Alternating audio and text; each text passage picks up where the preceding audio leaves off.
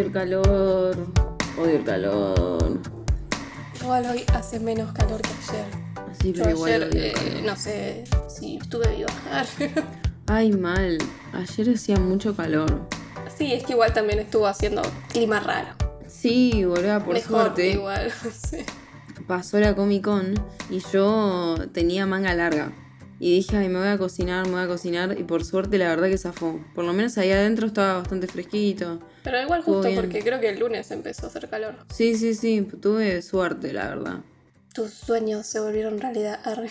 De veritas, de Fui la capitana Britannia. Re vende Sí, patria.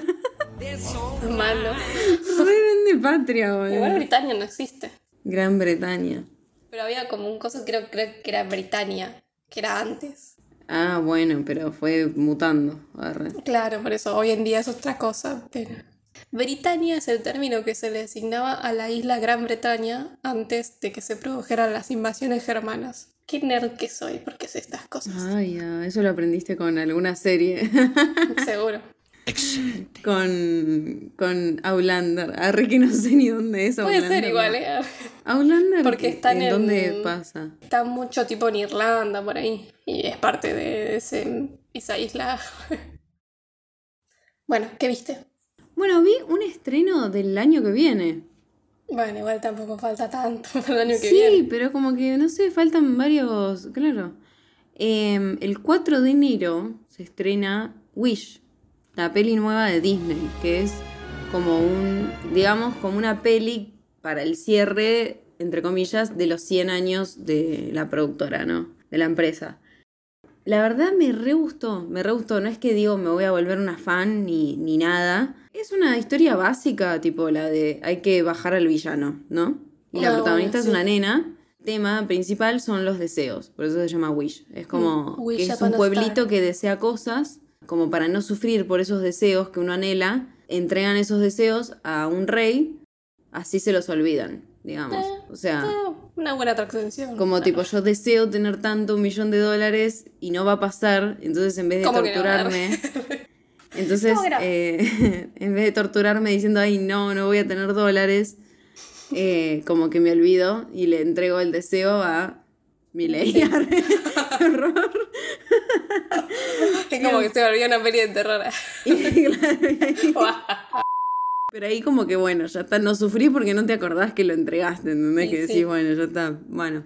Pero igual no te los va a cumplir, ¿no? Claro, no, por eso, lo entregás, ya está. Una vez que sabes quién es el villano, nada, la protagonista está que, bueno, hay que unirse en contra del villano. La, la película es básica, o sea, la estructura es básica y la vemos mil veces. El villano tiene muy buena presencia porque está buenísimo. Es re fachero mal, re lindo.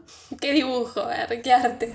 Tipo top 5 de, de chongos de Disney. Decís, ahí allá arriba con, Ok, con, con Flynn. Mufasa. con Flynn Mufasa. Eric. y no sé quién más. Yo todo lo que mido son animales. Ay, qué cochina. Arre. Mufasa de igual es un Pero chongazo. es que tío. nunca me gustaron tanto las de. En realidad, Mufasa no. Para mí va Simba cuando cre- crece. Bueno, si pero Simba es más Que tiene un igual. Mufasa es el Y padre. bueno, pero es como. Igual sí, y pero, bueno, es de familia. Es como canchero, ¿entendés? Scar también, a ver, es el malo. Ah. Scar es un chongazo también. Y es villano. O sea, después está Tarzan, pero Tarzan es como muy No salvaje. me a mí no me gusta, pero es como. Ponele, yo digamos. amo a Hércules, pero tampoco me parece No. lindo. Está medio mal hecho, medio deforme. Me hace falta otro en Disney. Siento que me estoy olvidando de alguien, maldita sea. Y todas las que todas las princesas, dos príncipes son re estúpidos. Sí, son todos muy genéricos. Incluso mismo el de, el de Pocahontas, el rubio, me cae tan No, mal. es que son... No, no, no, no. No me gusta. Tienes que buscar animales. Sí, boluda. Bueno, ojo, Golfo no sé quién es tiene, Golfo. tiene lo suyo. El perrito de La Dama y el Vagabundo. Dios. Bueno, Tomás O'Malley. es bueno, Tomás O'Malley Tomás también, es verdad, es re sexy. Sí. Es re sexy. Todos quieren ser chacato, jazz. Pero si ponemos un gato, tiene que ser Simba. arre. Simba adulto, siempre aclarando. Bueno, en fin, vuelvo al tema. Eh, el villano está buenísimo, es re lindo y aparte hacen chistes como que es lindo, o sea, como Claro, que él canta que es lindo. y lo sabe. Claro, sí, es sexy, lo sabe. Como dije antes, la protagonista es una nena, obviamente hay animalitos, pero lo que me gustó, más que nada, más que la historia en sí, lo que me gusta es el homenaje, porque todo el tiempo pasan cosas que no es una referencia directa quizás, pero la entendés. Si vos sos fan de Disney, Mm, claro, claro. fui en ese plan de buscar pistas, tipo en una, por ejemplo, de costadito, la directa, una- un ejemplo, aparece la manzana de Blancanieves, Sí. que le chorrea el veneno, ¿entendés? Claro, es como re obvio. O, o en una, como que aparece cierto animalito que si bien tiene otra voz o algo, vos te das cuenta que es una referencia a otra película de Disney, ¿entendés? Sí, sí. Sí, es como que. Además, estamos criados con eso, es como que la sacás. Estábamos literal hablando en la sala, bajito, obvio, pero decíamos tipo, eh, Cenicienta, La Sirenita, Blancanieves, era como todo, tipo, todas referencias. Para quienes vayan a verla, tiene un postcrédito.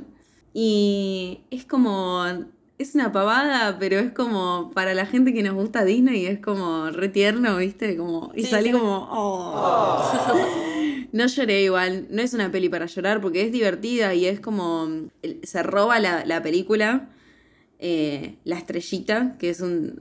Esa cosita amarilla que redonda que yo no entendía que era es como una estrella gordita. Y es como. Sí, igual se nota que es estrella. Te dan ganas de. Sí, pero yo no entendía bien qué corno era. Además dice Wisha. Wisha Sí, pero no sé, no le, no le había prestado mucha atención. Y es re tierna, mal. Se roba la película, te cagás de risa con la estrella. Y hay una cabrita que también es re tierna. Me parece que vale la pena ir a verla. Y lo que me gustó es la animación, porque la animación es re rara. Es como si fuera de cuento de hadas antiguo, como tiene una re textura. Ah, mira. When you wish upon a star. ¿Vos qué viste? Nosotras hace un tiempo hablamos de una serie que yo te mandé a vos, que se llama Persona, que es una serie de Ah, cortos. sí, me. Creo que son No- cuatro no cortos. Ajá.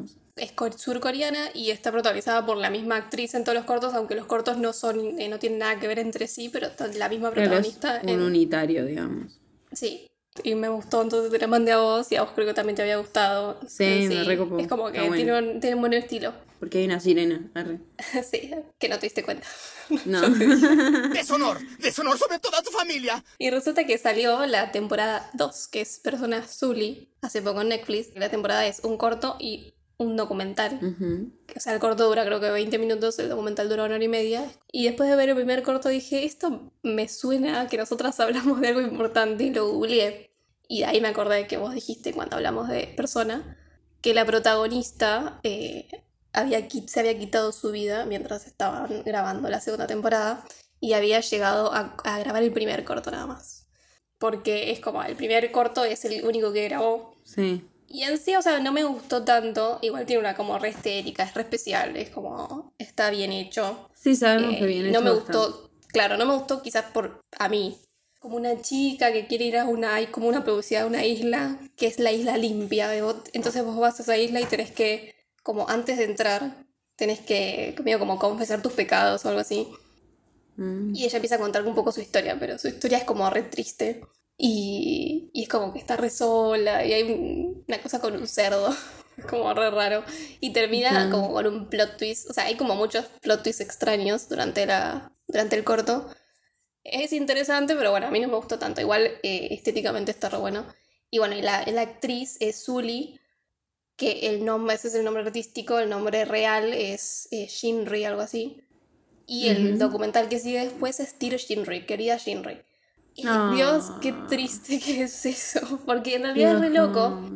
Porque si vos no sabés lo que le pasó a ella, lo ves y vas a sentir la tristeza igual durante. Porque no, o sea, en ningún momento Claro. te lo dicen, no es que es, eh, no es como es un homenaje, un recorrido por su carrera o algo así. Mm. Es medio una cosa así, pero básicamente es toda una entrevista que le hicieron a ella antes. Creo que en el mismo año en el que murió. Qué terrible, boludo. Y ah, No, es me partó el alma porque es como las cosas que le preguntan y te das cuenta que la mina está re triste. Es como, Mm, en un momento está como todo el tiempo intentando no llorar. Igual a la vez que se mueve en una dice, puedo llorar, porque todo el tiempo como que sonríe, pero se está aguantando las lágrimas. Igual que. Y es como, ah, cínico, boludo, hacer ese capítulo. O sea, yo lo vería de morbosa, ¿entendés? Por eso digo. Pero si es, es re loco porque si vos no sabés lo que le pasó, es como que te vas a quedar viendo el documental y no vas a entender bien qué onda, ¿entendés? Y se siente como un homenaje, pero al mismo tiempo es como no, es como mostrarte que estaba mal.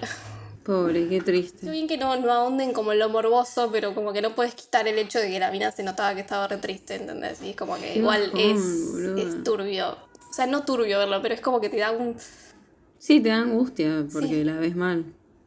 Y además esto, durante todo el documental te ponen como una canción de ella que es Dorothy, eh, que tiene que ver con el de Con el mago Dios. Mago Dios, el Señor de los Anillos, iba a decir, mi cerebro. Y es como re triste también la canción, y como, ah. Qué bajón, boludo, qué bajón, qué triste. Supongo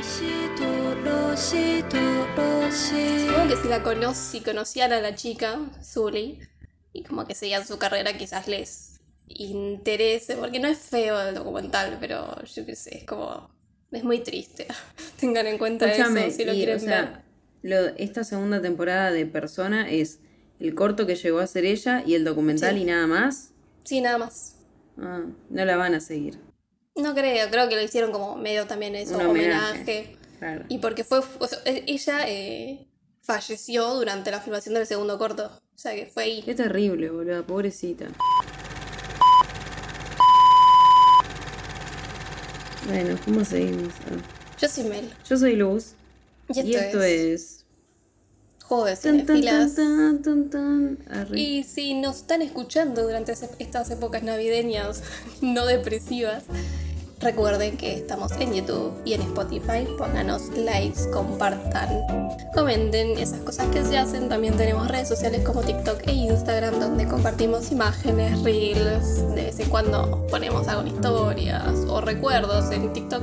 Y también tenemos cafecito que se nos olvidó un cafecito. Nos pueden decir una serie, una película para ver o simplemente porque nos quieren apoyar en este proyecto llamado Juegos Cinefilas. Vuelva pronto. Mis besitos. Un placer. Y porfa, depositen todas sus envolturas y vasos de refresco en el depósito de basura más cercano. Gracias. Bueno, estamos reunidas en el episodio 61, parte 2, para hablar de una película originalmente planeada y programada para su estreno navideño. Esta película entró rápidamente en producción poco después de que Warner Bros. descubrió que no tenía competencia importante contra Indiana Jones y el Templo Maldito de Paramount y Los Cazafantasmas de Columbia Pictures. Estamos hablando de una película de 1984 que se llama Gremlins. Y no tiene traducción ni nada porque es el nombre de los bichos que es la protagonizan. muy bien. Así me gusta. Es difícil de catalogar, pero la catalogan Sí. como terror comedia. Porque Sí. tiene elementos de terror, aunque es media para niños, aunque no tanto, porque es medio especial. Es que, ¿qué se fumaron cuando hicieron esta película? Me pasa Es- medio lo mismo con Marcianos al ataque, quizás. Es ese como Claro. bizarro que es- vos sabés que tiene elementos de terror, pero te cagás de risa. Muy esas épocas como. Mal, muy sí, sí, sí, sí. Está dirigida por Joe Dante, que es un director y productor estadounidense, humorístico y de ciencia ficción. Actualmente sí tiene 77 años. Y en cine y televisión Ah, joven. hizo varias cositas y voy a leer. En 1978 arrancó con Piraña, que si no me equivoco, Piraña 2 es la que dirigió Cameron, después James Cameron. En 1981 Piraña. estuvo en. eh, dirigió The Howling. Ah, esa es conocida, ¿no? En 1983, The Twilight Zone, The Movie, con Spielberg, George Miller, George Miller y John Landis. En 1984, Gremlins. En 1985, Explorers. En 1986, la serie de televisión Amazing Stories. En 1990, Gremlin, Gremlins 2, The New Batch. En 1994, una serie de TV que se llama Sangre y Muerte, El legado del terror de Hammer. Ok. Ah, de las, los Hammer Films, Mm, Sí, la productora. supongo. Ay, contaba por, por Peter Cushing y Christopher Lee. Oh. Christopher Lee. Drácula. Eh, sí. En 1998, Small Soldiers en, mil, eh, en 2003, Looney Tunes Back in Action. Del 2005 al 2006, Master of Horror. En 2007, CSI New York. En 2010, The Hole 3D. En 2011, Hawaii Five-O. Y lo último, en 2014, Barring the X. No sé. La única que más me sonó fue de Howling, porque creo que es de El Hombre Lobo. Sí, y de Twilight Zone también, ¿no? Parece que después del estreno de la película, el director Joe Dante dijo, todavía no tengo idea de por qué esta película tuvo éxito. Coincido. Hablando de Pero Gremlins. sí, Y arre. posta, porque es como, o sea, yo la sí la requiero. película es malísima. Pero es como, claro, es una boludez increíble. Yo la vi Yo el otro creo día y que, dije, pa. yo creo que qué lo mala que era. mal, yo creo que lo clave es eh, son los bichos. Eh, porque es Es Gizmo. muy buena idea, digamos. Es muy buena la idea. Incluso Y también, dijo bueno, que en la época era como algo más normal ver estas películas Mal. que hoy en día parecen muy malas. tal cual había mucho cine bizarro, de terror Sí. bizarro. Bueno, incluso él dijo que prefiere Gremlins 2, la nueva generación de 1990, que, que la 1. El guion de esta película está escrito por Christopher Joseph Columbus, que ya lo hemos nombrado. Actualmente 65 años, es un director de cine estadounidense y bueno, nada, también eh, guionista. De hecho, se inicia en el cine como guionista con esta película, con Gremlins. Y les cuento un poco la filmografía selectiva vida. porque es enorme. En 1984 eh, escribe Gremlins. En el 85 escribe Los Goonies y El secreto de la pirámide. Que vos nunca la viste, los Goonies. No, dirige en 1987 Aventuras en la Gran Ciudad. Mm. Dirige en 1990 Home Alone. Hemos hablado de la. En 1992 Home Alone 2 Lost in New York. En 1993 eh, Señora Dubfire. tenemos Oh, hemos de hablado Home de. Alone y de Miss Dubfire tenemos episodio. En 1995 escribe, produce y dirige nueve meses. Un embarazo. En 1998 produce Quédate a mi lado. Ay, qué dolor. Ah, es la de Coso, ¿no? La de Julia Roberts. Roberts, sí. Siempre la nombro. Y El hombre bicentenario, mira, eh, produjo De en Robin 1999. Y en el 2001 ya arranca, R, como director y productor de una saga que a mí le gusta mucho, Harry Potter y la piedra filosofal. En 2002, Harry Potter y la cámara secreta. Y en 2004 solamente produce Harry Potter y el prisionero de Azkaban. Lo loco es que es la mejor, la 3. Sí, Para muchos. Pero solamente, sí, a mí me encanta la 3. Es la que más me gusta. Igual la 1 es como, oh, es re tierna. Mm. A, las- a mí me gustan mucho las primeras de Harry, las otras es como. Sí, para mí igual están como mal coordinadas, tanto cambio de director y todas esas cosas. y pasa que iba a pasar, boludo, es una saga muy grande. Muy Claro, grande. sí, pero es como que, bueno. Organizar todo eso con tantos años es como. ¿cómo haces? Encima los pibes te empiezan a crecer. arre. es como Stranger Things. ¿Alguien quiere pensar en los niños, por favor? En 2010 dirigió Peter Jackson. Peter Jackson. Percy. Dios.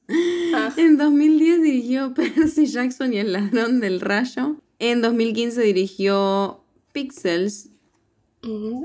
Y lo último que dirigió en 2020 fue The Christmas Chronicles 2. Además, esta película, Los Gremlins, está producida por el mismísimo Steven Spielberg. Nuestro ángel que das luz a mi vida. Con la voz del bebé. No tengo arre. Bueno, eh, volviendo a Chris Columbus igual, la idea de las criaturas, de los gremlins, nació en un loft en el distrito textil de Manhattan, que fue el hogar del guionista, graduado de la Escuela de Cine de la Universidad de New York. Durante el día era bastante agradable, pero por la noche sentía lo que parecía un pelotón de ratones y oírlos deslizándose en la ciudad era realmente espeluznante.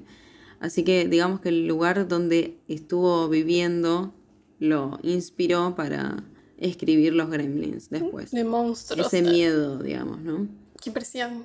Como dije antes, dirigió Home Alone y Home Alone 2. Home Alone es eh, Mi pobre angelito, creo que lo dije siempre en inglés. sí. Eh, Mi pobre angelito dirigió la 1 y la 2 y en esas dos películas, como en esta, aparecen una parte, un clip de Qué bello es vivir, de 1946, que es un, Ah, mira. una gran peli ¿No es como re triste? navideña. Ya veremos. Producida, como dije antes, por Steven Spielberg, parece que tuvo, a partir de, esta unión por los Gremlins, tuvo una gran relación con Chris Columbus. Spielberg dijo que iba a producir, de hecho lo hizo, la- las siguientes dos películas de Chris, que era Los Goonies y El secreto de la pirámide. Así que Chris dirigió y escribió, no, y escribió, y Spielberg dijo, yo te pongo la tarasca, arre. Qué lindo tener un amigo así. Pasaron tres años trabajando juntos por esas tres películas. Antes se hacían muy rápido las películas. Yo siento que ahora tardan una Sí. banda. Qué locura. Antes Sí, eso que debería ser al revés, ¿no? o hacían varias películas. Sí, no sé, boluda. Qué loco. Porque antes era como todo muy manual, entonces... Mal. O sea, no entiendo sé. que hoy en día también se usan muchos efectos y quizás... Claro, mucho- eso. Pero... O sea, sí, hay mucha postproducción, pero igual tardan creo mucho en grabarse las películas también. Mal, porque hay demasiadas tomas para mí. También. Puede y ser. antes había mucho. Antes había mucho error de continuidad que les chupaba un huevo igual. Es que imagínate por eso, antes era todo, no podías borrar, Claro. no podías ir para atrás. Bueno, pero antes de eh, que Joe Dante quede como director de esta película, Steven Spielberg tenía en la mira a otro director para que haga esta película bizarra de terror, media con tinta de Tarantino. terror, pero medio para niños. No, otro director turbio, que es más infantil. Como que los que me, se me acuerdan en turbio son como más grandes. Es como más grandes, como quién. Como más para más grandes, tipo, lo turbio a mí, Lars von Trier, o sea, No, no, no, no, Tarantino. turbio tipo turbio pero Eh. infantil, como tétrico. Estoy pensando, ¿quién es el que hizo Laberinto? No. Bueno, pero puede ir por ese lado, pero. O sea, así como ese estilo. No, decime. No había dirigido ningún largometraje todavía, porque era un pichi, pero parece que Spielberg tuvo en cuenta en un momento a Tim Burton. Ah, Ahí está. No, no lo hubiera, no, me- no lo, no me hubiera pensado, pero re sí. Le hubiera quedado re bien. Hubiera sido re creepy. Sí, re, hubiera sido re rara. Igual te digo, el corte final fue una cosa y lo que se escribió primero era otra, mucho Ah, más turbia. Mira, Columbus. La crítica parece que alabó el trabajo del equipo encabezado por Chris Wallace, que es el creador de Gizmo y de todas las otras criaturas. Chris Wallace es un artista de efectos especiales, maquillista, director de cine, productor y guionista estadounidense. Fue conocido por eh, su laburo de maquillador en 1986 en La Mosca, que es el remake con Goldblum de la original, que es más vieja. Sí. Eso le valió un premio Oscar. Y también debutó, gracias a eso, debutó como director con La Mosca 2 en 1989, que no sabía que existía. También es No, conocido por ser el creador de los Gremlins y todo eso. Sí, el nombre es conocido. Sí. Laburó también como maquillador en Enemigo Mío y en Almuerzo Desnudo, eh, mejores efectos Ah. especiales. Almuerzo desnudo. Es coso, eh, Breakfast at Tiffany. Ah, ¿es eso? No. ¿No es mucho más vieja esa? Ah, no, Naked Lunch. Ni idea. No, eh, breakfast es desayuno, no almuerzo. Es verdad. Pero claro, como que me sonaba que. ¿Vos la viste, boluda? at Yo nunca vi breakfast eh, at Yo la vi hace mucho, pero creo que no le di mucha bola. Ah. Muñequita de lujo es el, el nombre de Breakfast at Tiffany's. Sabía que era nada que ver. Nada que ver. Chris Wallace sugirió que usaran títeres en lugar de la idea propuesta de stop motion en principio. Imagínate si era stop motion y si era Tim Burton, Oh. ¿no? O sea, podría haber quedado algo súper malo también, pero. Pero Tim que la tiene atada. El estudio sugirió en primer lugar un mono araña con traje. Ay, Dios, no. Muy los 80. Oh, Que fue probado en la oficina de Joe Dante y el Era bicho se volvió loco y destrozó la oficina entera y cagó toda la oficina. Y dijeron, esto no es una buena idea. corresponde. Arre. Como corresponde. Dante le gritó, Dante el director, le gritó al entrenador que trajera al animal y después le preguntó a Wallace, entonces usamos marionetas para que te resacar. Por favor. sí. Y bueno, nada, más allá de que obviamente en vez de grabar con un mono es mejor usar una marioneta, igual las Sí. marionetas eran animatronics porque se mueven mucho.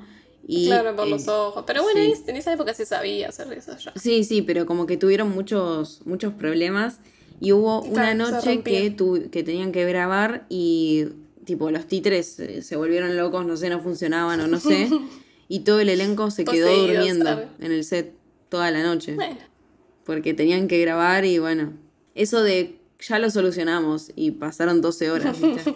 camping. Pero bueno. El productor ejecutivo Steven Spielberg parece, eh, espero que se hayan llevado bien, porque la verdad que un rompebolas, igual lo amo, le cambió el diseño al bicho un montón de veces y alteró un montón de veces el taller de Chris, de Chris Wallace. Inicialmente sugirió que cambiaran el color a marrón y blanco, porque antes era de otro color, que en lugar de orejas completamente marrones tengan como manchitas. Después sugirió que las orejas no tengan pelo, que es como lo conocemos ahora. Y después quería que Gizmo sea más como el héroe compañero de Billy y como que tenga más aspecto más tierno, porque como que se ve que en principio era como más feucho, Más, digamos. claro. Y bueno, nada, Bueno, eh, sobrecargó o sea, el taller. Pero fueron todas buenas ideas. Fueron todas buenas ideas, sí, porque aparte es exitosa. productor, sabe. Además, es como, hizo tiburón, callate. Claro, o sea, cállate, hacele caso. Arre que igual eh, mucho de tiburón tuvo éxito gracias a la montajista. Siempre voy a acordarme de eso. Bueno, gracias, pero señora. también tenía el, el- el animatrónico, los tiburones animatrónicos, Sí, todo eso. boluda, pero era de goma eva. Sí. Qué bicho hermoso, hermosamente deforme. Ah, pero también había hecho ET antes también. Sí, E.T. Phone Home. Tenemos eslogans, son varios. Y los vas a traducir. Cute, clever, mischievous, intelligent, dangerous. Dangerous. Eh, tierno, inteligente o no, eh, Sí, es otra forma de decir clever. bueno, pero Bueno, es eso. inteligente, Cerebrito, arre. arre. Mischievous, Mischievous, eh, como. ay, el tema que no la sé traducir. Eh, como así que hace bromas. eh, bromista. intelligent Ah, bueno, inteligente. y dangerous. y peligroso. Clever es eh, ingenioso. Ah, eso. Sí, sí, sí, En- muy eh, bien. tierno, ingenioso, bromista, inteligente y peligroso. You can't get burned. You can't get burned seeing gremlins. What? You- Say what? Say what? You can't get burned seeing gremlins. O sea, no, pero bueno, eh, Pero- depende de qué tan mal te ande la videocasetera. Eh, podés quemarte viendo You can't. Gremlins. Can't. Ah, no podés quemarte Sí, no sé bien qué significa, ¿no? Como que tiene que ver, ¿no? porque te tiran agua. Este Ah, es mi eslogan favorito, el que sigue. Steven Spielberg Presents.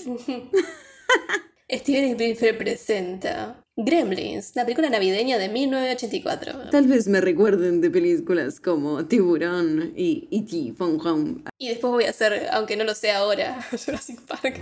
El que sigue. Cute, clever, mischievous, intelligent, dangerous. We are here. Bueno, todo lo anterior y estamos acá. Otro. What you see isn't always what you get. You can't always get what you want. Eh, lo que ves no es siempre lo que obtenés. The gremlins are coming. The Gremlins are coming to town. Esa es otra, otra canción navideña. Sigue los pasos, estés donde estés. Santa Claus llegó a la ciudad. Eh, los Gremlins están llegando. Don't get. don't- Esta buena es la más divertida, ¿no? Don't get him wet, keep him out of bright light, and never feed him after midnight. Las reglas que siempre tienen que. Recuerda a Billy, ah, no sé cómo se llamaba el personaje. Billy. Billy, ah, Sí. me pegué de pedo. Recuerda a Billy, no lo tenés que mojar, no lo tenés que poner a la luz fuerte y no le tenés que dar de comer después de medianoche. They didn't obey the rules. Y ellos no obedecieron las reglas. Billy, ah, La verdad, ¿Qué? los ¿Qué te eslogans. acabo de decir? Después salió un, como un relanzamiento en 1985 que decía We Are Back, pero la verdad que los eslogans no son are la gran back. cosa. O sea, lo único que me gusta es, es el de las reglas, Sí. pero... Es como bueno, básico. Claro, qué sé yo.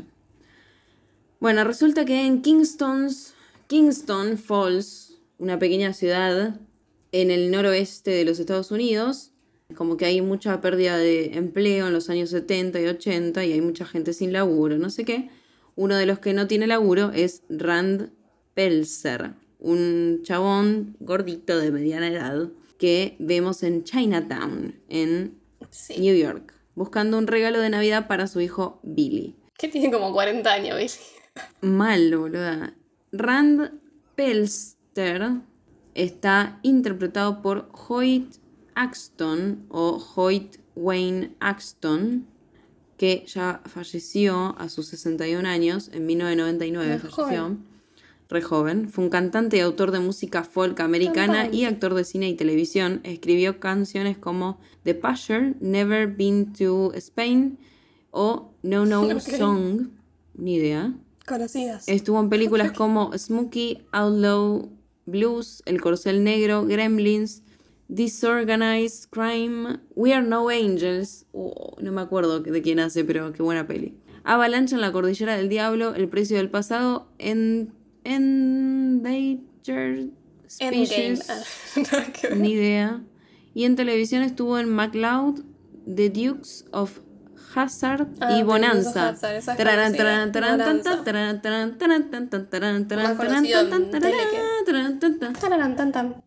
tan, tan, tan. Su hijo, Billy, Billy. Pelzer, que es nuestro real protagonista, está interpretado por Zach Galligan, que es como que lo veo y me hace acordar mucho a alguien, boluda, y no sé bien a quién, pero bueno, tiene actualmente Para mí es 59 estereotipo años. de esa época. ¿Qué? Ah, igual te hace acordar ahí o, a- o ahora. No, no, ahí, me hace acordar a alguien, no sé a quién. Igual, o sea, me parece lindo el pibe, o sea, como que tiene una linda es como carita. normal. No es que me parece un galancito, pero tiene linda nariz. Igual envejeció. Ah, ya sé quién es ahora. Zach Galligan comenzó su carrera como actor en la serie de televisión ABC After School Specials. Actualmente tiene 59 años. Estuvo en películas como Gremlins de 1984, Nothing List Last Forever de 1984 también. En 1985 estuvo en Surviving. En el 90 estuvo en Gremlins 2. En el 91 en Sandale o Sanderly, ni idea. En el 97 en El Príncipe Valiente. Ah. No hay ni idea. El 2013. Sí, salté a 2013, ¿saben por qué? Porque todas las otras películas no tienen Ni idea. link ni siquiera. O sea, deben ser súper desconocidas. Sorry, pero no voy a leer todo eso.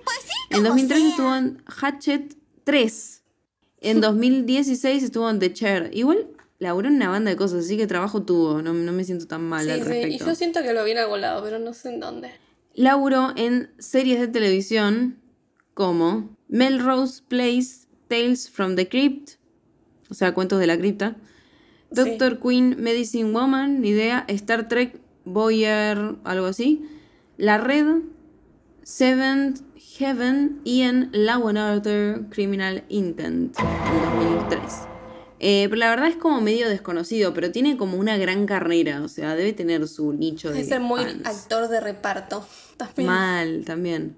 Es conocido por Gremlins, ¿sabes? Sí, sí, mal. No, igual posta. O sea, lo, lo agarraron a propósito porque no era medio desconocido. Bueno, Zach Galligan ya había audicionado antes para papeles junto con Phoebe Cates, que es la, la que después vamos a hablar, que está en la peli también. Y como que siempre se sintió recómodo con ella. Y parece que cuando llegó a la, a la audición, digamos, y estaba ella para que interactúen, le apoyó la cabeza en el hombro y miró a cámara. Oh. Porque ya se conocían. Y parece que Spielberg, lo amo, es un tío borracho Spielberg. Parece que Spielberg dijo, Dios mío, era él. Ya está enamorado de ella, no necesito ver nada más. Oh. re tierno, re casamentero Spielberg ahí, siendo un ángel. Y además, claro, los re incomoda a los niños. ¿sabes? Me, me imagino la escena de ella diciendo, ay, no, pará. Sí, mal. Ay, no, qué vergüenza. Mira, no nos amamos y después al, al otro día ya están juntas. Bueno, nada, un ángel. Escupido ahora. Se ha formado una pareja. Ay, sí, escupido. Arre. Wow, wow. Para el rol de Billy fue considerado Jude Nelson, que la verdad. No es Jude Law, así que ni idea. Ah, es del del Club de los Cinco. Claro, es muy de esa época. Yo la verdad que no tengo idea. Sí, siento que es esa gente que hizo una película conocida y ya. Sí, en, en el 80, en los 80 y listo. Y, nada y nada más. Y otro que fue considerado fue Emilio Esteves, que Emilio Esteves, si lo conozco, es el hermano de Charlie Sheen. Ah, ese. ¿Te acordás que Charlie Sheen es Esteves de apellido? No. Que es hijo de... De Un Esteves. Siempre digo Sheen padre, ¿cómo es? Pero en realidad como que el padre se cambió el apellido y Charlie como para que lo asocien con su papá, dijo, bueno, yo también me pongo Sheen de... Y el otro hermano dijo no. Ah. Y el otro dijo, yo soy Emilio Esteves y así es, no, no lo conoce nadie, hija de puta. No, pero es como, amigo, no te dije un nombre latino en esa época, es como, eh, fue un grave hoy en error. día nadie, nadie se deja nombre latino allá. Salvo Pedro Unidos. Pascal, arre. José Pedro Balmaceda Pascal. no, Petro, Petro, Petro. teníamos que nombrarlo, hacía mucho no lo nombrábamos. Mal. Bueno, Rand se había hecho entonces, como estaba medio sin laburo, eh, empezó a, eh, a hacer cosas, tipo a inventar cosas, que me hace acordar el capítulo de Homero que intenta inventar cosas y me causa mucha gracia porque es como que todo lo que hace funciona como el orto. Hay voluntad, pero no. Claro, es como hay buenas Pobrecito. ideas, pero. Hay buenas ideas, pero no sos ingeniero, no sabes hacerlo, ¿viste? Pero bueno. Contrata a alguien. Y como que hace un poco de plata vendiendo sus inventos. La que pistola de maquillaje. Claro, y vendiendo sus inventos que son poco confiables, digamos, que por ahí usas un exprimidor que te arranca un ojo, pero bueno. Billy, mientras tanto, tiene eh, trabajo de cajero eh, de un banco, medio que parece que es el que mantiene en verdad a la familia, ¿no? Rand, entonces, espera vender uno de sus inventos a un propietario de una tienda que vende boludeces, onda como los que... Yo me imagino esas tiendas como vas al barrio chino y hay una de esas que te pueden vender Sí, pero en un Desde- sótano. Ah. un objeto para la cocina hasta un gremlin, literal. claro. Eh, y aparte, bueno, es una tienda de Chinatown, como habíamos dicho. Hay un capítulo de Los Simpsons que Homero va a buscarle un- regalo a Bart. Es para los gremlins. Sí, o sea, es, es, eh, literal esta escena en que él va y le compra un muñeco de del payaso Krusty. Que Ah. es male- maléfico. Arre. Ah, sí, el- me encanta ese capítulo. Sí, de la casita Que de... lo, lo habían puesto, le habían puesto el, el cosito a, a Evil. Sí, Por sí, eso sí, era la malo, casita del horror. sí, eso es homenaje a esta película. ¿Vende juguetes? Vendo objetos prohibidos de lugares a los que los hombres temen viajar. También vendo yugul congelado. La tienda la maneja el señor Wing, que está interpretado por Kei Luk, que fue un actor chino-estadounidense de cine y televisión y fue reconocido por eh, su personaje del maestro Po en la serie Kung Fu, junto a David Carradine, también por interpretar al detective Charlie Chan, perro. Maldita sea. Luke interpretó. Luke interpretó. bueno, ya empezamos a bordear. Luke interpretó a Kato en los serials. Me estará ladrando a mí. Luke interpretó a Kato en las series de El Avispón Verde en los años 40. Bueno, si se escucha un perro, lo lamento. Es que Luz está ladrando. Arre, wow, wow, wow. Rand entra a la tienda y eh, le intenta vender un cuchuflo de esos que inventó al tipo y el tipo está medio como, "Mm", vos decís.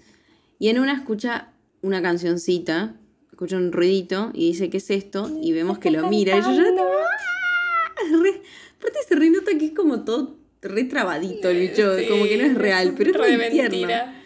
Y como Sí. que vemos desde medio, desde la perspectiva del bicho casi, le vemos los, los ojitos a Rand y como que dice, ay, bueno, me lo quiero llevar.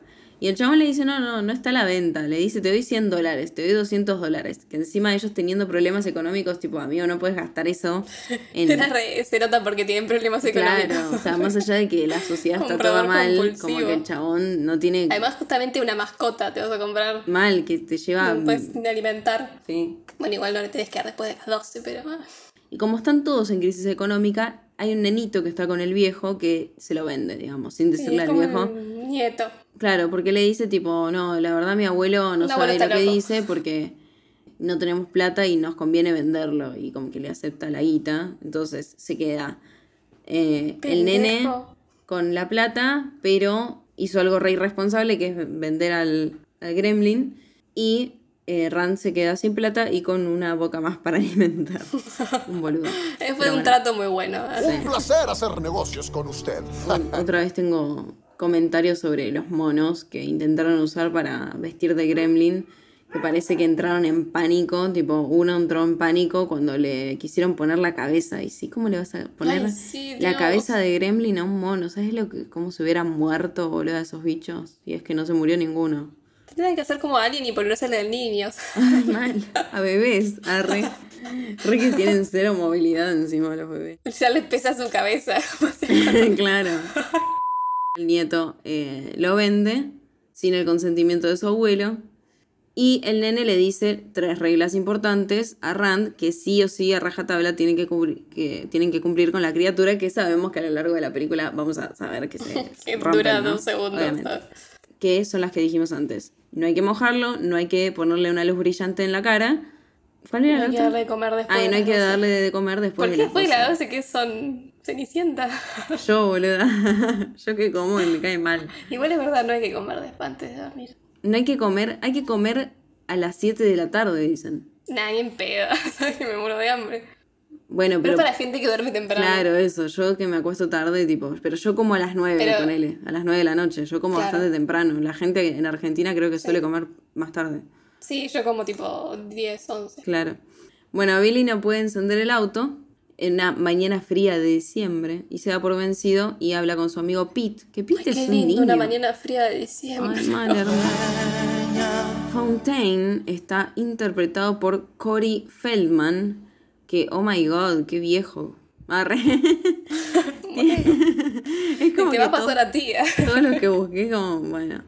Es conocido por Los Goonies, por Jóvenes Ocultos, Cuenta conmigo, Gremlins y No matarás al vecino. Bueno. Actualmente tiene 52 años y no voy a decir más nada porque hay demasiados actores. Ah, sé quién es. Sí, es conocido. ¿No es el de Coso, el que huele el pelo en... Siempre hace de creepy, ¿no? ¿No es el que huele el pelo en Los Ángeles de Charlie? ¿O estoy delirando? Puede ser porque tiene cara de, de- de perturbador. Tortugas Ninja. Ah, el de las Tortugas Ninja. De que hablamos de las tortus. No, me lo estoy confundiendo con otro. Pero tienen los Viernes dos caras 3 creepy. estuvo. Sí, está en viernes 13 también. Entonces Billy va a su trabajo, al banco, pero lleva a Barney, a su perro, a cuestas. Mushroom, el actor canino que interpretó al perro de Billy, Barney, interpretó también a- Mushroom. Mushroom se llama, sí. ¿Es un hongo? Sí, machuchi. Interpretó al perro de Lance Henriksen, Henriksen en la película de terror de culto Pacto de Sangre de 1988. Por ahí leí también que mm, Dante estaba como re anonadado de cómo laburaba el perro, porque también como que interactuaba naturalmente con las marionetas. O sea, como que les re respondía, tipo, y como Sí, que es amigo de Re bien. Gizmo. Y no hubo, no hubo problemas con animales, parece. Con el perrito, como todo bien. Como Colombo, ¿no? No con los monos. Imagínate poner al perro a interactuar con un mono con una cabeza de gremlin. Ay, por favor, qué salvaje. Están 80 que duele. En el trabajo recibe la visita de la señora Deagle, una vieja amargada que es insoportable y que es re rata y que tiene plata encima. Tiene propiedades en la ciudad. Típico.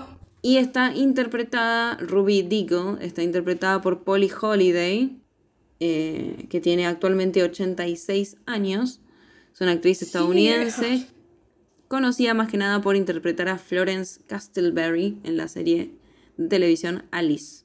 Hizo una breve participación en la película The Parent Trap, Ah, Parent Trap. Juego de gemelas. juego de gemelas, la original de 1990. y- Ay, ¿Cómo se Ah, llama? no, no, no, no, The Parent Trap, la, la cosa, la de 1998. Que la- las dos Carlotas. eh, es, el, es el cuento Las original. dos Carlotas, sí. No, no, no, igual esta estuvo en la nuestra, en nuestro nombre de, de podcast. arre. Hizo su debut en el cine en 1974 con la película Wedding Band, pero hizo papeles en otras películas, sus papeles más conocidos. Un caradura simpático en el 75, Distance en el 75 también, La amante del asesino en el 75 también, arre. Todos los hombres del presidente en el 76, ¿Dónde están mis hijos? en el 82, en el 83 Regalo de Amor, Gremlins en el 84, Conrad en el 85, Presidente por accidente en el 88, Sobrevivir al amor en 2004, Stick It en 2006, La mujer de mis pesadillas en 2007 y Fair Game de 2010. Cuestión. La señora Diggle le dice a Billy que eh, su perro destruyó los adornos del jardín, no sé qué. Bueno, la mina odia al perro y es Team Gatos también, ¿no? Qué agradable sujeto. Eh, y lo gracioso de los gatos es que la mina es la más rica de la ciudad, digamos, y los gatos tienen todos nombres de tipos de moneda. Uno se llama Copec, el otro No rublo, el otro peso, dracma y, y dollar El bill. peso estaba re mal, recién es argentino. Dollar bill, dollar bill. Malo, era. Después del trabajo, Billy pasa por un bar, entonces, donde ve a una de sus compañeras, que se llama Kate, que es obvio que... Arre. Ahí anda. Hay un interés romántico. Se ha Kate formado es interpretada por. Phoebe Cates y es conocida por los films Fast Times at Richmond High y Gremlins. Tiene actualmente 60 años y laburó en películas como Paradise en 1982, en el 84 Gremlins, en el 88 Bright Lights, Big City, Bright lights. en el 89 Shag, en el 90 Te amaré hasta que te mate, arre. Y Gremlins 2, la nueva generación, o sea que se repiten. Yo no la vi la 2. En el 94 Princess Caraboo y en el 2001 Fiesta de aniversario y no tiene más nada. Me Parece que dejó la actuación y actualmente su actividad principal es en el mundo de la moda.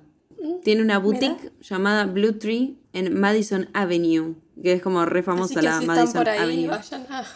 Después de regresar a su hogar, entonces, eh, el padre de, con, con el bicho, con el Mogwai, al que ha llamado él porque se le cantó Gizmo, Porque no podía pronunciar el nombre, creo más. y como es una criatura que está viva, no puede esperar hasta Navidad para darle el regalo al pibe, entonces le dice, che, te lo doy unos días caja. antes.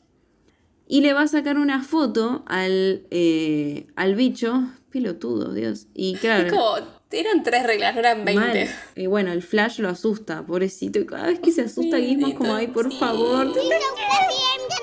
Maten a todos. Mal, los odio, apaguen todo, ya, ya. No quiero una luz. Y así ahorramos también porque no tienen guita. Mal. Rand entonces le dice al hijo las tres reglas. No le gusta la luz brillante, no, eh, el- la luz del sol lo mataría. Nunca le deben dar agua y no puede eh, ni para beber ni para bañarse y nunca hay que alimentarlo después de la medianoche. Lo de la medianoche, incluso en la 2 hacen chistes sobre esto porque es una boludez, porque medianoche Claro. siempre es en algún momento de... Claro, entonces no comerá nunca al bicho. Tendría que ser como, sería más racional que no le puedes dar de comer cuando es de noche, en todo caso. Claro, Pero no eso. quisieron hacer bueno. el, el ceniciento. Pasa que para ellos siempre es de noche porque no hay que ponerles luz. Bueno, pero quizás es una cosa, viste, viste que el cuerpo siente más o menos cuando Sí, es de noche. sí. Entonces de día le das de comer y cuando es de noche lo sacas a pasear. A ver, porque puede salir. Hagamos una nueva Gremlins, arre. Dale, con mis gatos.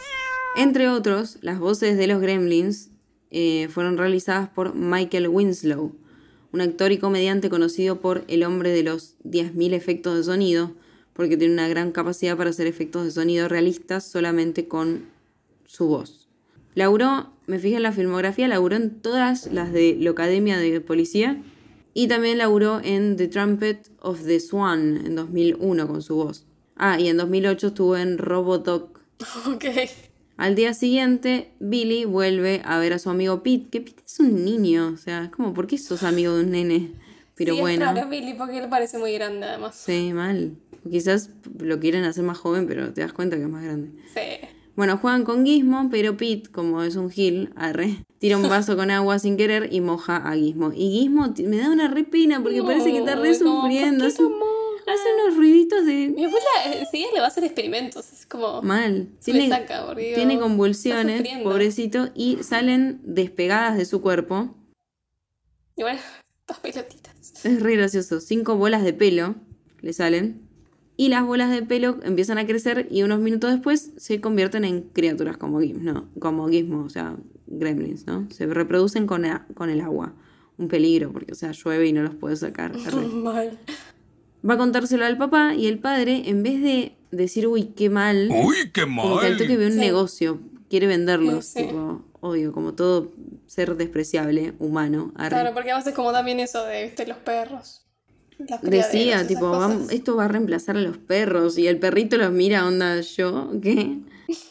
Pete quiere llevarse a una criatura a la casa, pero Billy le dice que mejor llevarlo a la escuela local y hacer que el profesor de ciencias lo examine. A la escuela encima, es como llevarlo a un lugar importante, no a una escuela. O Para que no se sea, lo roben y hagan, eh, ¿cómo se dice? Armas Nucleares, militares, o sea, con sea. mal. Igual te pueden comer tranquilamente. La película educativa que se muestra a los niños en la escuela sobre el corazón y el bombeo de sangre es la película Bell Science Serious Himo the Magnificent de 1957, que es un corto que fue escrito y dirigido por Frank Capra, que también dirigió It's a Wonderful Life. Es una vida maravillosa o, Qué eh. Ah, como te dije antes, eh, Qué bello es qué vivir linda. Qué, ah, eso, qué de bello vivir. 1946, que también aparece en esta película, como dije antes, en un clip porque Chris Columbus es fan. Una vez allí pone una sola gota de agua sobre la criatura, entonces, y emerge una nueva criatura. El maestro está fascinado y lo guarda para examinarlo y Billy se va. Bueno, Billy entonces se da cuenta que cada bicho tiene una personalidad diferente y se da cuenta que Gizmo es re amigable y es re juguetón y es re tranqui y las nuevas criaturas son malas, están re desquiciadas, son re destructivas y me Es encanta. como, es como el. Como un gato, boludo. Claro, es como el meme ese de el gato que me hizo querer tener otros gatos, que Claro. re buenito. Y, Y, después, después, el gato todos que los tuve. otros mal, boludo. Es como tipo los videos que dicen mi primer hijo y es todo así como re tierno y dice el segundo y es un terremoto, ¿viste? Eh, uno de los Mo- Mowak tiene como una, una rayita blanca, entonces Billy le dice stripe. Como en inglés, en español lo traducen como rayita, le dice así. Sí, Stripe es como rayas, Sí, tiras. Y bueno, es medio como el líder de la nueva manada, este Stripe, ¿te das cuenta? Aparte me causa gracia que tenga una Eh, rayita en la cabeza, es como re metalero, ¿viste?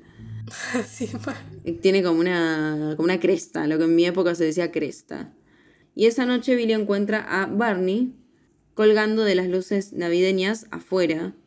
Entonces sospecha por, de, la, de la vieja que odia al perro. O sea, Barney es el perro, ¿no? De la señora Diggle.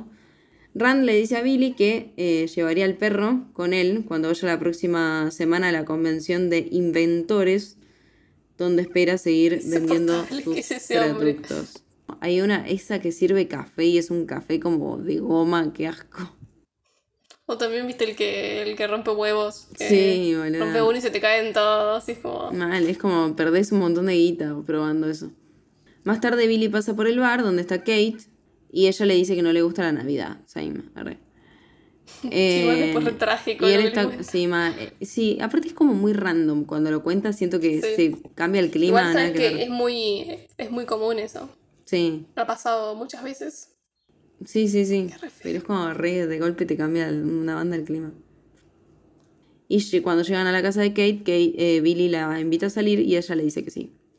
Esa noche Billy lee y las criaturas no paran de pedir que para comer, tienen hambre. Tengo tanto que me comería. Y mira el reloj y son las 11.35 pm. Jugada. Así que Billy dice, les voy a dar pollo.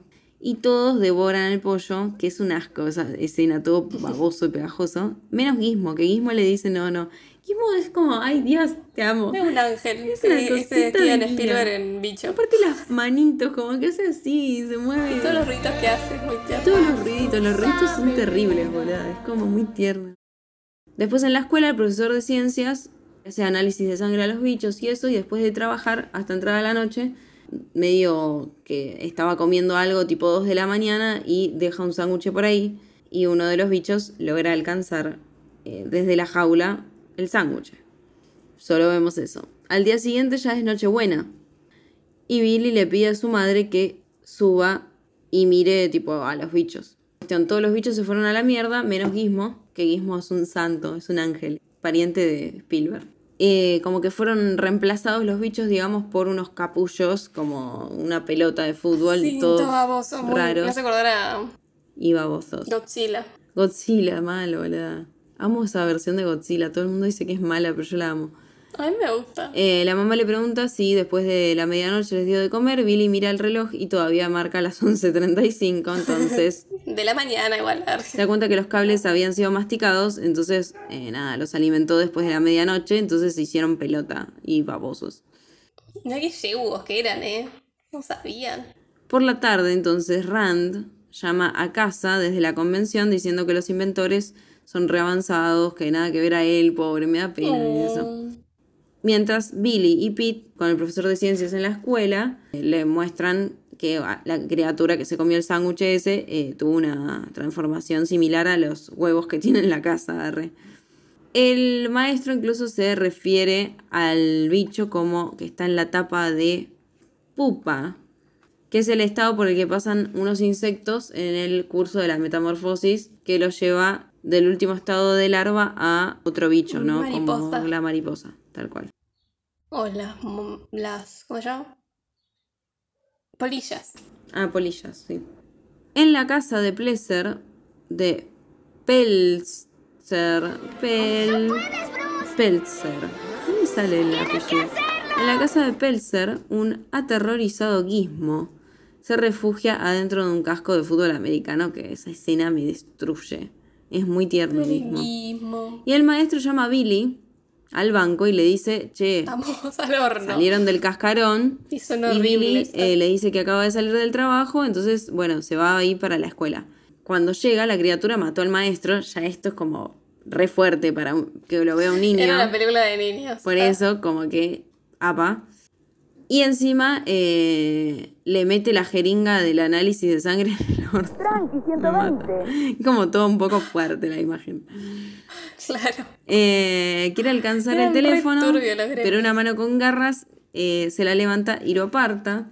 Sigue a la criatura por todo el edificio y ve por primera vez al bicho, ¿no? Ahora es medio como un reptil, pero tiene un poco de pelo y es más grande, Sí. más alto. No es una mariposa. Nadie sospecharía jamás de una mariposa. Siguen siendo malos y como peor de malos, ¿no? Y tienen unos Sí. redientes y garras afiladas.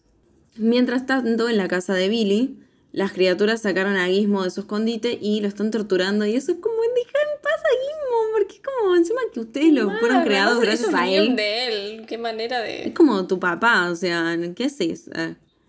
Bueno, parece que los títeres que hacían a Gizmo, porque eran varios, eran más chiquitos que los otros, entonces se estropeaban mucho más, tipo, se arruinaban mucho más rápido. Mira. Y para satisfacer al equipo, hicieron la escena en la que los gremlins cuelgan a Gizmo en la pared y le lanzan dardos para que no tenga que moverse tanto. Para que no tenga que gestualizar el bicho, digamos. Y como que tenían una lista de cosas horribles para hacerle a Gizmo también. Pobre. Qué malo. Sea. A esta película y a Indiana Jones y el Templo Maldito de 1984 se les atribuye haber inspirado el- la clasificación PG-13, que es como la edad, porque antes se ve que no estaba. 13 años. Porque sintieron que eran muy violentas para niños, Y sí. pero, Pero una boludez para adultos. Entonces, Claro. no lo suficiente violentas, lo suficientemente violentas como para que tengan la clasificación R, que es como de para mayores. La madre de Billy escucha ruidos, esto es tremendo también, en el piso de arriba y sube con un cuchillo para investigar. Ella no encontró nada excepto los capullos, pero eclosionados, y justo en ese momento Billy la llama desde la escuela y le advierte de toda esta situación, ¿no?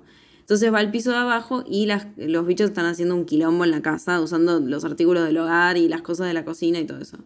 Son como los monos de Shumanji. Ah. Sí, como los monos de Jumanji mal. Si- imagínate si hubieran sido monos reales. Arre, seguía con eso. Claro. Eh, mete, a- ay, hay uno, volá, Dios, el de la licuadora, es como, es un montón. Prende la licuadora justo porque está parado uno arriba y... ¡Qué asco! ¡Qué asco! ¡Qué asco! y Sí, qué... es como que se vuelve re. La Se vuelve película re turbio, mal. Apuntado en ningún momento que iba a ser así, ¿viste? Mal. Y de repente. Después usa aceite en aerosol para hacer que el otro eh, se meta al microondas. Y después apuñala al tercero. El apuñalamiento del tercero es como mamita, tenía que descargar energía, ¿no? Dijo, bueno. mi Y bueno, no el trabajo. cuarto, que es el más gracioso para mí, es el que está escondido en el árbol de Navidad y se le tira, digamos, encima. Bueno, eh, Billy sale de la escuela corriendo, llega a la casa, agarra una espada y mata a uno de los bichos, ¿no? Eh, y eso también es re violento porque la mata cortándole la cabeza y la cabeza rueda hasta la chimenea y se prende en fuego. es un montón. La quinta criatura, eh, la que tiene la, la- la cresta, se escapa. Stripe. Porque es el líder. El líder es bueno, el líder es bueno.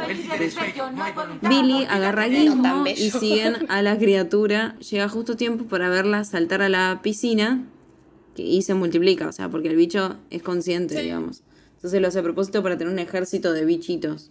Y unos minutos después emergen un montón de gremlins. Me encanta toda esa escena porque es como que empieza a salir un montón de humo como verde. Es como re de los 80 también. Billy vuelve a la casa, la, ve a la madre herida y eh, la deja como en la casa de un médico. Me mata porque todos, tipo, los vecinos. Hay un médico vecino, hay un vecino que no Claro, sé. qué. no, nunca hay un hospital, Mal. un laboratorio. Mal, van a una escuela ahora. Va a la comisaría, le intenta explicar a los policías, se le cagan de risa porque piensan que están en pedo. Y empiezan a llegar las primeras llamadas sobre extraños incendios y accidentes que son causados por los gremlins, que están súper locos. Parece que Zach Galligan contó en una entrevista que cuando se hizo la película no había CGI, por lo que todos los gremlins eran animatrónicos. Cada uno costaba entre 30 mil y 40 mil dólares. Y parece que cuando todos salían del estacionamiento por el día, o sea, finalizado el día laboral, los de seguridad le pedían a todos que abrieran eh, las cajuelas del auto para asegurar que no se los roben. Pa- Para que no vendan guismos. ¡Cállese y tome mi dinero! Los gremlins entonces quieren destruir todo, manipulan la red eléctrica y saltan chispas y se apaga y se prende toda la ciudad, bueno, provocan accidentes automovilísticos, matan a la señora Deagle manipulando su bien, elevador ah, de escaleras y los gatos... arre. Está lleno de gatos. Sos vos, boluda, en un futuro, así que no. Bueno. Pero yo no sería mala con el perrito. Sin la plata, arre. Una poderosa maldición. También. Billy se sube a su auto que está hecho mierda desde que empezó la película y esta vez arranca sin problema. Va al bar para ver cómo está Kate, que está siendo rehén de los gremlins y esta es la mejor escena de toda la película para mí, porque están todos tipo re machirulos. Tomando whisky, fumando, diciéndole cosas a la mina. Uno se abre una bata, o sea, como que pela. Y es Sí, como. re loco. Además es como. No, Re ordinario bichos, todo, arre. mal. Están con birra, todo. Bueno, jugando a las cartas encima. Hay uno que hace breakdance. Hay otro que está vestido como cierta conocida. ¿Te diste cuenta? no. Hay uno que está vestido Bueno, como la de. Flashdance. Ah, Tiene como el ser, cosito sí. gris grande y polainas. Claro, sí. What a feeling. La, igual el mejor es el que está. El que está colgado del techo con el sombrero navideño. Ahí es cuando decís, ah, esta es una película navideña. Bueno, cuando, cuando ella, cuando Kate intenta encender un cigarrillo, se da cuenta que los bichos se alejan y como que se da cuenta de esto de la, de la luz. Puede ser del fuego también, ¿no? Pero bueno. Agarra una cámara, a mí no se me hubiera ocurrido. Agarra una cámara y saca una foto y el flash los hace temblar. Entonces ella llega a la, cuen- a la puerta, digamos, haciendo eso. Pero se enfrenta a otro gremlin que tiene gafas de sol y una pistola. Me mata, me mata. Es muy random todo. Se vuelve tan bizarra. El gremlin se ve obligado a retirarse cuando el resplandor de los faros de Billy, de- del auto, ilumina la ventana delantera del bar. Uno, al menos uno de los gritos de Phoebe Cates, de la, de la actriz, en esta escena es genuino, porque parece que una enorme cucaracha se arrastró frente a ella durante una toma. Y en esta escena, el videojuego que está jugando uno de los gremlins es Star Wars de 1983. Spielberg es amigo de George Lucas, ¿se acuerdan? De toda familia. Pueden escuchar eh, explosiones en la distancia y Kate dice que ahora tiene dos razones para que no le guste la Navidad. Esta vez le dice a Billy la primera razón, que es que cuando era una niña su padre desapareció sin, sin dejar rastro en Nochebuena. Pensaban que había ido a comprar cigarrillos como, los padres, como el padre de Sí. Nelson. Tampoco apareció en Navidad y parece que fue encontrado muerto varios días después en la chimenea donde estaba vestido él como Santa, como Papá Noel. O sea que prendieron la chimenea con el padre estando ahí que, y estaba lleno de, de regalos y murió quemado. Tenía la esperanza de sorprender a, de sorprender a Kate, pero... Sí, igual dice que como que murió asfixiado primero. Creo. eh, no, se da un golpe y la muerte es instantánea. Se da un golpe en el cuello. Pero el cuerpo queda atrapado ahí como que lo cocinan, porque aparte ellos dicen que sienten olor. Y todo eso es re turbio. Es, una banda. Súper turbio. Súper turbio. Aparte lo cuenta con una re tristeza y es como que te recambia de todo el mood de ver a los gremlins falopeándose, o sea. Todo fue una confusión. Se dan cuenta que el pueblo está como más calmo y todas las luces están encendidas, pensando que los bichos tienen que estar en algún lugar oscuro. Van al cine local. Esto no sé qué tanto sentido tiene, porque la pantalla emite luz. Mal. Igual. Sí, además un montón de luz. Pero bueno, no sé. Y están los gremlins adentro viendo Blancanieves. Mm. Blancanieves y los siete enanitos de 1937 para eh, festejar los 100 años de Disney. Porque Disney la estrenó el 21 de diciembre de 1937 como un ah, evento cinematográfico navideño. Eh, no tiene nada que ver con Navidad. No, pero la estrenaron durante Navidad y bueno, nada, eligieron esa como en honor a, a la fecha.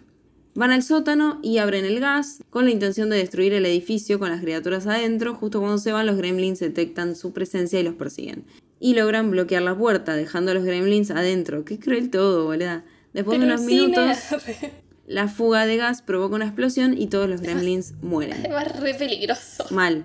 Y, by the way, la explosión, dijo la chica que ellos estaban lejos del lugar y la explosión no, no fue bien medida y reventó zarpadamente, se escuchó un montón y ella sintió como que se le quemaban las pestañas. Tipo, algo así dijo como que si sintió el, el, ardor de la onda, la onda de, la temperatura. La onda.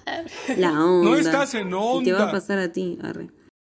Una de las notas del estudio al director Joe Dante y al productor ejecutivo Steven Spielberg al ver el primer corte fue que había demasiados gremlins. Arre. Se llama Gremlin la película. Y Spielberg sugirió eliminarlos a todos y llamar a la película People. Lo amo porque es un ángel ácido. Sí, es como muy pillo. Es re pillo, lo amo. Tipo, le dijo eso a los críticos. Onda, chupamos un huevo, Gil. La película se llama Gremlins. Traducción, chupamos un huevo Gil. Chupamos un huevo lo que dijo. Sí. Un huevito. Ah, lo decía re tierno. Porque es una Porque es una ángel que da luz a nuestras vidas. Sin embargo, Kate ve a un sobreviviente de la explosión que es Stripe, el, vándalo, el criminal más criminal de todos. criminal. Decididos a no dejar escapar a Stripe, Billy y Kate irrumpen en la tienda. Billy toma un bate va a buscar a Stripe, mientras que Kate se mete en las habitaciones traseras y comienza a buscar cualquier cosa útil como luces, por ejemplo, ¿no? Stripe usa artículos que encuentra en la tienda para atacar a Billy, le tira un lanza pelotas de tenis eh, con una ballesta y una motosierra, que es genial el bicho manejando una motosierra.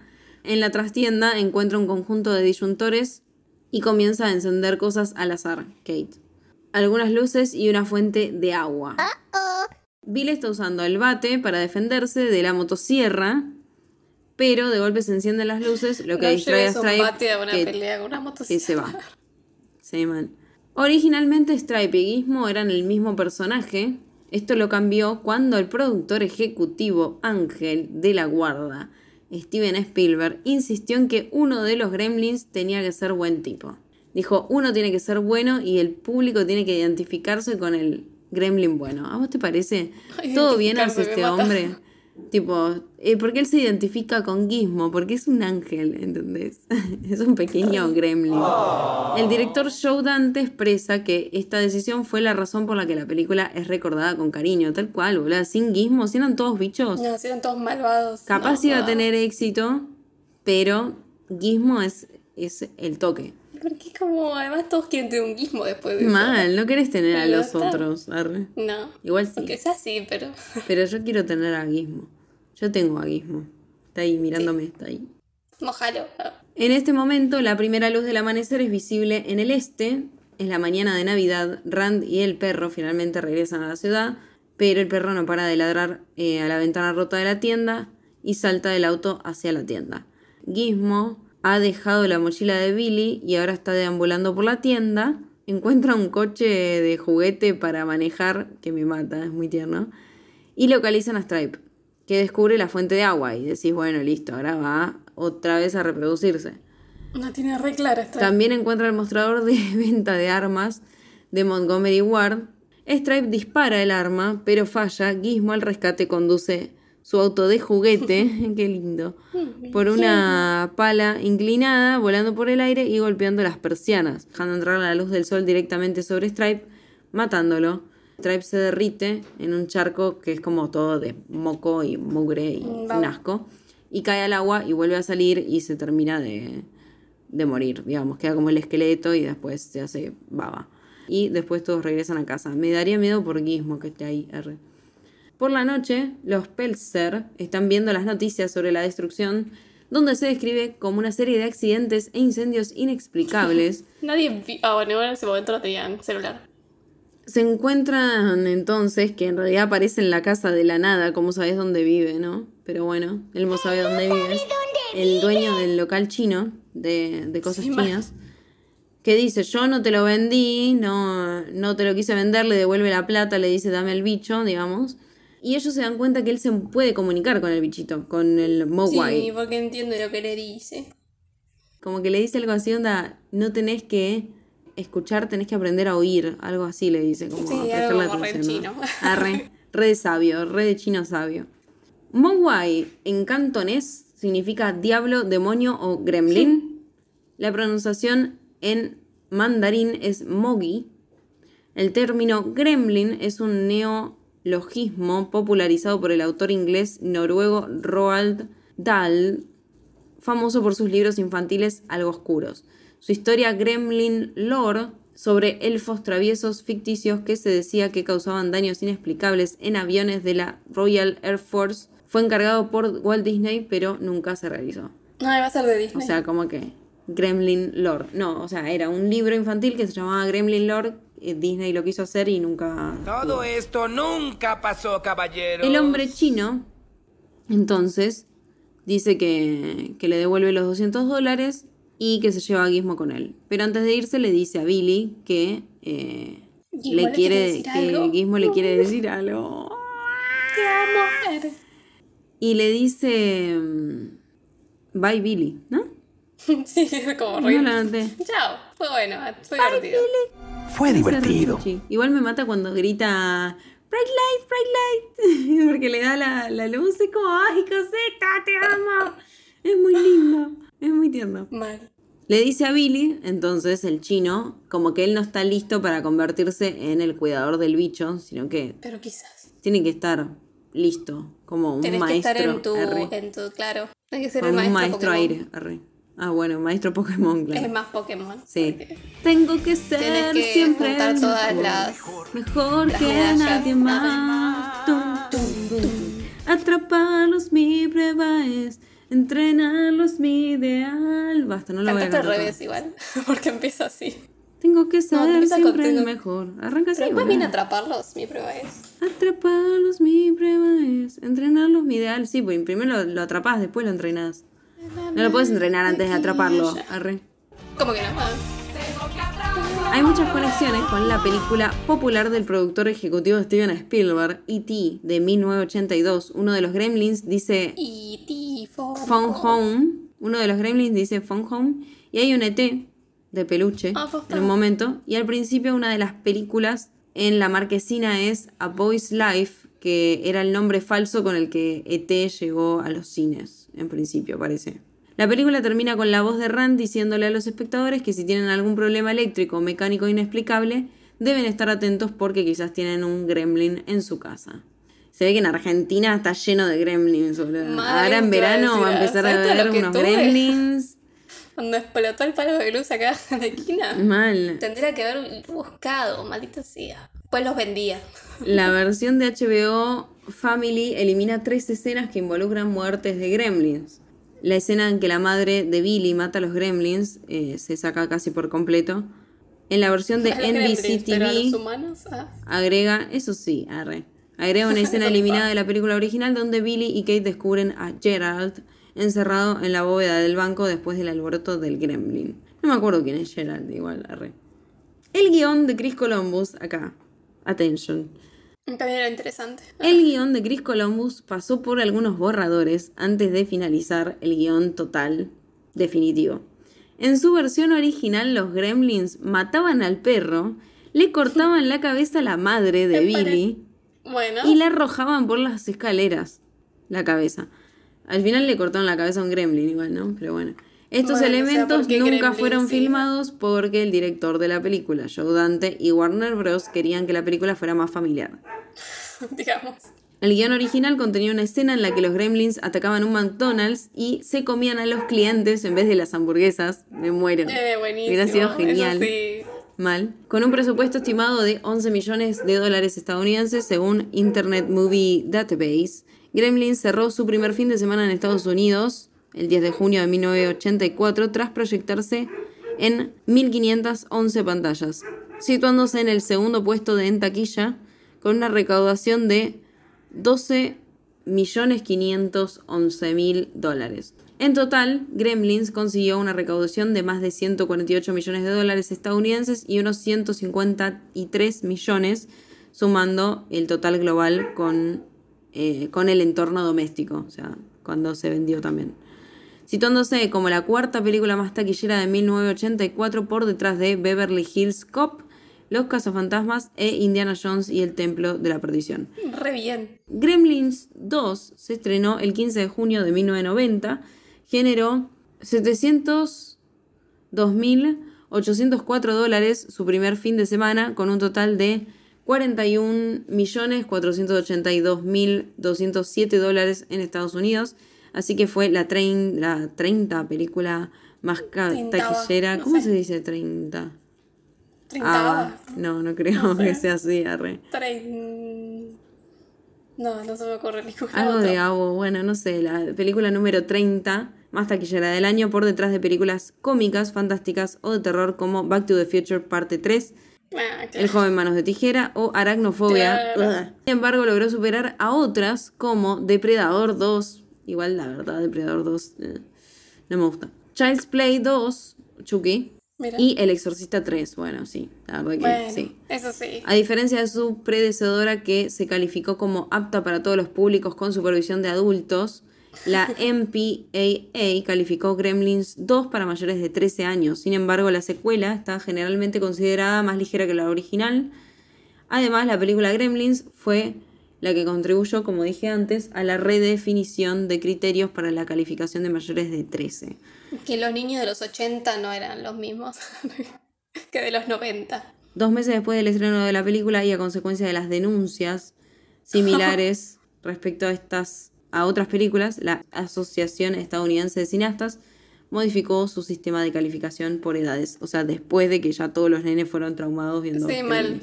Siguen pensando en cómo cortar una cabeza a un gremlin. hermosa enseñanza. Los cineastas estaban superando los límites de la tecnología para esta película. No fue hasta que el director Joe Dante hizo Gremlins 2, la nueva generación en 1990, que avanzó hasta el punto en que podían hacer que Gizmo corriera y bailara. Los decorados generalmente se levantaban del suelo, por lo que los titiriteros podían estar debajo operando a los monstruos. Usaron marionetas en un par de escenas, pero no fueron particularmente convincentes. Dante explicó. Los buenos títeres son un arte. Cuando se hacen tan bien como en Gremlins, la tecnología CGI no puede hacerlo mejor.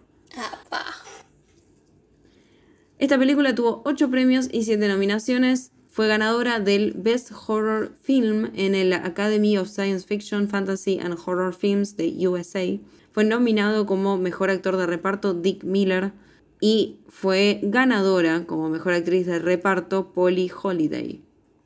Fue nominado como mejor performance por un actor joven, Corey Feldman, y fue ganador a mejor director Joe Dante. También fue nominado a mejor guion Chris Columbus, pero no ganó.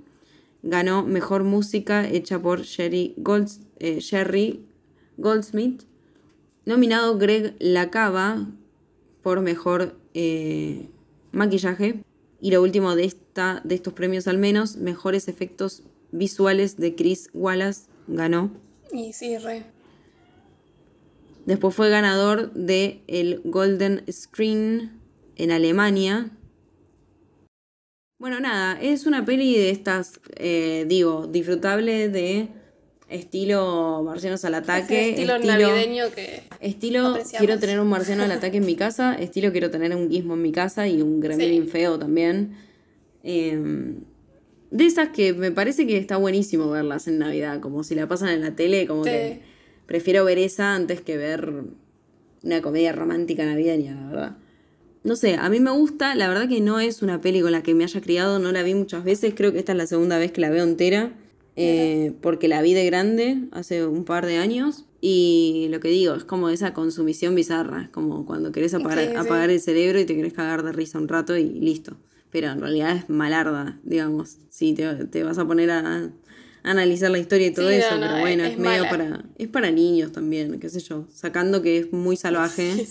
Sacando Es- que no es para niños, es para niños. Es la, estructura la estructura es re para niños, o sea, es re Sí. simple, digamos, ¿no? Así que nada, si le tengo que poner un puntaje, le voy a poner un tres y medio, Ah, porque muy me bien. simpatiza. Porque, Sí, o sea, como que bien, para cuatro tampoco sé si es para cuatro, pero como que no puedo ponerle menos porque es como un clásico Sí, no. también, qué sé yo. Tenemos que darnos películas. Sí. Eh, y empiezo yo, y ya te dije cuál te voy a dar. No, mentira, no dijiste. No, no, bueno, no te dije. ah, Siempre tan navideña, ¿no? Porque me estoy dando cuenta que todas las películas que te estoy dando para estas épocas son de terror. o sea, son terror familiar entre Bueno. todo, en- dentro de todo. ¿Esta también? Sí. Es Sí, divertido, qué sé yo. Es comedia, pero el tema es que, bueno, es turbio. Ah, Está clasificada terror, fantasía oscura y comedia. ok.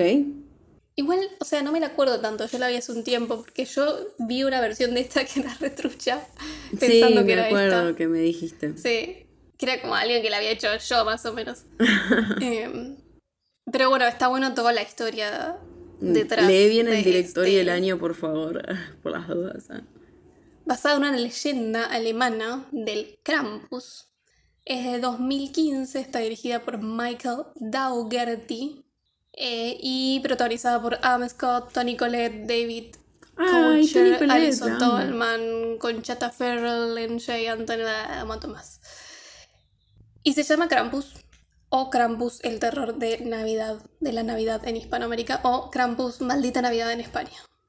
Es de Ok. 2015. Igual es la primera que te sale, no sé por qué yo vi la otra en es incontrable. Porque sí, siento que más de una vez te pasó eso de intentar ver una película y que terminaste viendo otra porque se llamaba parecido o algo así. Claro, es que es por ver todo muy pirateado. Después hay una porno de Krampus seguro. Morbos, arre, debe haber. Siguiendo la línea navideña y vamos a terminar el año así, ¿no? Con la mía. Sí. Pero va a ser ultra navideña.